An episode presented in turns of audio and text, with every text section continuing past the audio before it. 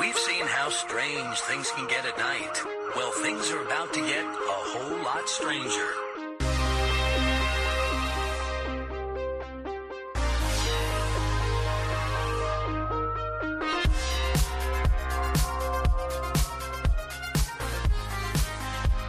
Hola, ¿qué tal? Arrancamos este primer episodio de Cope y Acción en la plataforma de podcast de cope.es con mi compañero Mikey de Toro. Hola Mike, buenas tardes. ¿Qué pasa, Paco? Bueno, habrá que explicar de qué tratará este nuevo patio de recreo cinéfilo. Aquí, a diferencia de Hollywoodland, no hablaremos de noticias, hablaremos de cinefilias, de temáticas, de géneros, de actores, tendencias, sagas y demás vistitudes frikis. Seguiremos el estreno más sonado de la semana para analizar su contexto en profundidad y su recorrido. Por ejemplo, ¿qué tenemos esta semana, Mike? Pues mira, este viernes eh, se estrena en la mayoría de cines españoles la nueva cinta de Fernando León de Aranoa, eh, Loving Pablo. La película está basada en el libro de Virginia Vallejo, Amando a Pablo, Odiando a Escobar, y está protagonizada por Penélope Cruz y Javier Bardem como el narco. Ay, ay, ay, ay, I know that you are all there listening. Now listen to me, malparios, everyone. I'm going to kill you and your children and your wives, and you're going to bleed until you die. Y no, no nos ha dado por poner el corte de la edición de Estados Unidos, es que no había otra cosa mejor que hacer que grabarla en inglés, por cosillas del mercado, ya saben. El caso es que este año se cumplen 25 de la muerte de Pablo Escobar y aprovechamos para hacer un repaso de sus interpretaciones más importantes en el cine y en la tele. Y con Pablo Escobar, corrupción y droga, empezamos este primer episodio de Cope y Acción.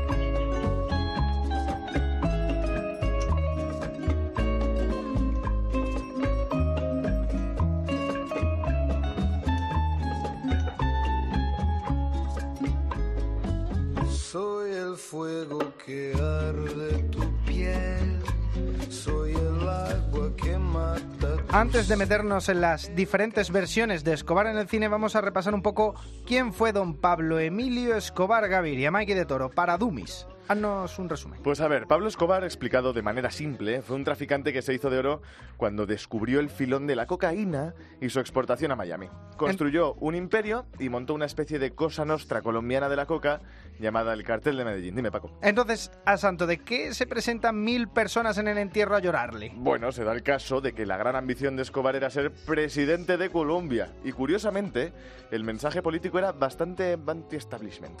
La ideología principal de nuestro movimiento es civismo, nacionalismo, programas sociales, ecológicos y deportivos.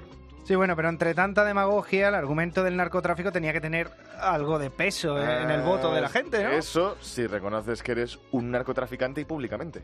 Siempre he asegurado que mi dinero no tiene vínculos con el narcotráfico. ¿De dónde surgió entonces su dinero? Su fabulosa sum- eh, capital. En Antioquia todos conocen las inversiones en el campo de la industria, en el campo de la ganadería y en el campo de la construcción. Sí, bueno, negaba ser traficante, decía que era un ganadero y un empresario, pero después el apelativo de Robin Hood sí que le, le gustaba, ¿eh? No, no, y tanto que de hecho en una entrevista, cuando le preguntan si, pues, si a él le gusta el símil, pues él tan encantado. ¿Usted se cree un Robin Hood antioqueño? De ninguna manera, pero de todas maneras es un calificativo que resulta bastante interesante porque quienes conocen la historia de Robin Hood saben perfectamente que luchó y que salió en la defensa de las clases populares. Y al final, entre tanto foco público, se liaron las cosas cuando lo echaron del Parlamento y pues se le iba a poner bombas para chantajear al gobierno y a secuestrar hijas de políticos y tal. Y de ahí la leyenda. Por sus hijos, por usted, por Colombia. Denuncia a los narcotraficantes. Se buscan. Pablo Escobar Gaviria. Coopere. Denuncie. Informe. O pasarían los años y al final le terminaron pillando. ¿no? A ver, lo que terminaron fue metiéndole un tiro en la espalda. Después de un año en una cárcel polideportivo Las Vegas que se montó en Bogotá, se fugó y estuvieron otro año persiguiéndole. Y en diciembre del 93 eh, consiguieron abatirle en un pequeño piso de la capital y chimpún. No hay nada que te convierta más en leyenda que desde luego morir batallando, morir guerreando. Y lo que tienen las leyendas, bueno, es que le hacen películas. Vamos a repasar las más importantes.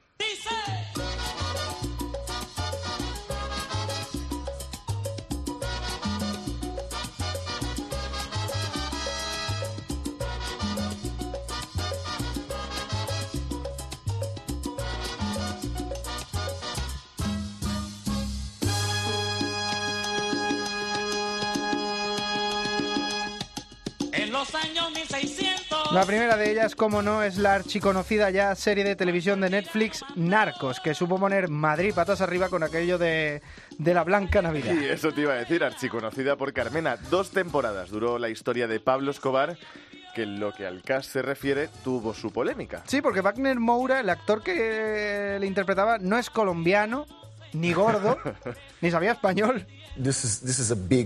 Este es un gran caso de fallo en el casting. Yo estaba muy delgado, pesaba 20 kilos menos y no hablaba nada de español. Así que cuando decidieron hacerlo yo pensaba, esta gente está pirada. Así que volé a Medellín, a Colombia, para aprender español en la universidad en un curso de español para extranjeros. Estaba en una clase con adolescentes japoneses. Y claro, lo que pasa con este tipo de casos es que por más que se estudie la fonética y menos siendo el protagonista, esto no va a pasar por colombiano. Y mucha crispación ha levantado entre los puristas de Pablo, que aseguran que por más presencia y oscuridad que le pongas al personaje, que no, que no, que no cuela como Pablo. Mal parido, marico. ¿Usted piensa que, que, que, que por qué, qué, que, que porque es policía que le tengo miedo a usted o qué, marica? Si sabes dónde está mi familia, marica, pues yo también sé dónde está la tuya, que no se te olvide. Bueno, rea mal parido, ¿por qué no recibe la plata más bien como todo el mundo? Podría tenerlo viviendo como un rey, pero ahora ¿sabe qué? Toca matar a su papá, su mamá, sus hijitos, toda su familia, que si su inteligencia lo permite suponer, los tengo perfectamente reconocidos y ubicados con rea mal parido. A mí me da igual, ¿eh? Por mucho acento y mucha tal, pero a mí me impone igualmente. De hecho, es que le valió una nominación al Globo de Oro. Otra faceta que aporta aquí el brasileño es ese equilibrio con el lado tierno, paternal, y hay que decirlo, demagogo que tenía Pablo para hablar en público. Soy elegido. Aquellos que nunca han tenido una voz tendrán una voz. Aquellos que tienen hambre tendrán comida. Aquellos que quieren aprender tendrán colegios. Y aquellos que tienen sueños verán que no existen límites para lo que pueden lograr. Y además que lo que también crispa a estos puristas es saber que Wagner Moura viene seguramente recomendando por José Padilla, que mm, casualmente dirige los primeros episodios de la serie. Ah, y es que también le dirigió la brasileña Tropa de Élite, sí me acuerdo, me acuerdo, me acuerdo, me acuerdo.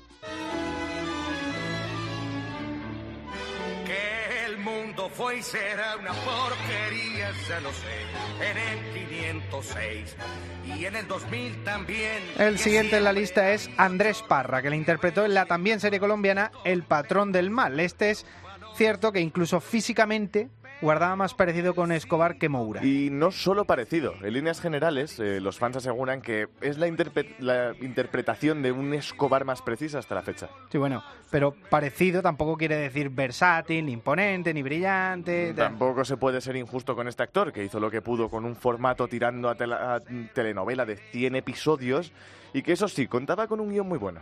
Ahí está la recompensa por ponernos a confiar en estos políticos de mierda. Esto es lo que nos faltaba a nosotros, no me joda. Una recua de bandidos que sentándose a negociar sus problemas y a solucionar sus problemas a punta de bolígrafo. Es con plomo y con muertos que se solucionan los problemas en este país. Una serie que en realidad ha sido alabada por la crítica en todo el mundo, pero bueno, el formato era, era el que era. De todas formas, Andrés Parra es un pelín más caricaturesco que Moura. Sí, además que tiene ese aspecto físico que a simple vista pues parece un poco más cómico, aunque para cualquiera que vea la serie pues después no es el caso.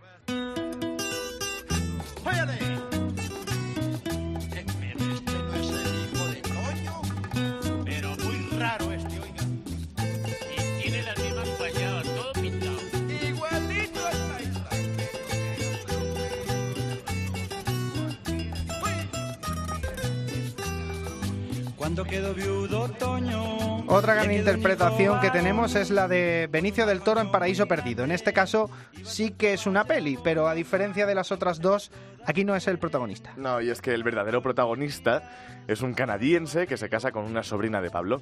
Pero vamos, a fin de cuentas, todo gira en torno a la figura, a la figura de Escobar. Aunque aquí tenemos a un Pablo Escobar más crepuscular, de huida en huida, pero que eso sí, llega a un nivel de megalomanía que se ve él mismo incluso por encima de Dios. Pues cuando usted hable con el diestro, el todopoderoso, recuérdele lo mucho que yo hago por su iglesia y por los pobres de Medellín. Parece que últimamente está un poco distraído, ¿no?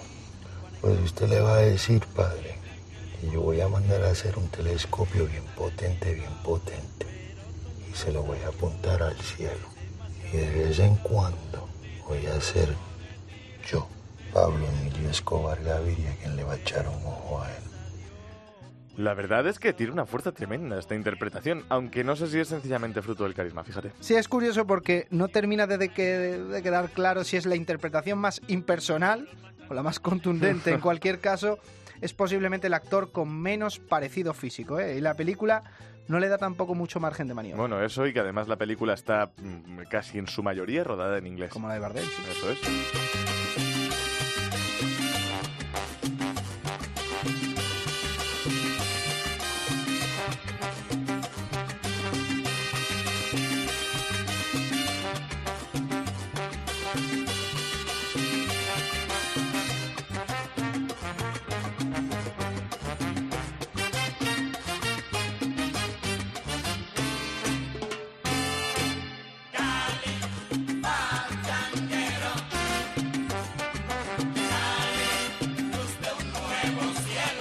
Y antes de irnos hay que recordar algunas interpretaciones más breves, como la de Miguel Sandoval en la comedia de John Travolta y Danny DeVito, Cómo conquistar Hollywood. Otro es Cliff Curtis, que tuvo una pequeña aparición como Pablo en la cinta Blow the Ten Deme, que en la que contrataba a George Young para llevar la cocaína a Estados Unidos. Tampoco se nos puede pasar el gran Mauricio Mejía. Ojo con este porque ha interpretado al patrón hasta en cuatro ocasiones. La primera de ellas en El patrón del mal, que la hemos mencionado ya antes, en una versión más joven del narco. Y después repetiría en El Chapo, también de Netflix.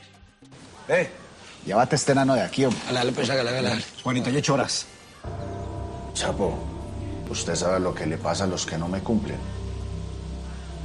Entonces, si usted me corona una tonelada en 48 horas, vuelva y hacemos negocios.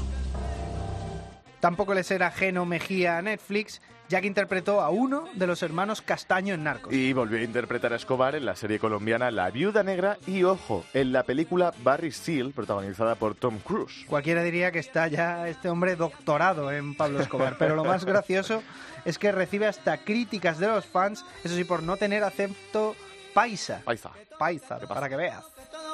Que todo el mundo te cante, que todo el mundo te mime. Celoso estoy pa' que mire, no me voy más ni por miles. Pues con esto y un bizcochazo cerramos este piloto de Cope y Acción. Mikey de Toro, gracias por estar aquí contando las idas y venidas de Escobar. Encantado de estar aquí, ¿cómo no? Los demás nos escucharemos el lunes en Hollywoodland con más noticias y volveremos el jueves que viene con más de este nuevo Cope y Acción. Mikey, presiento que es el comienzo de una hermosa amistad. Y de bailar salsa.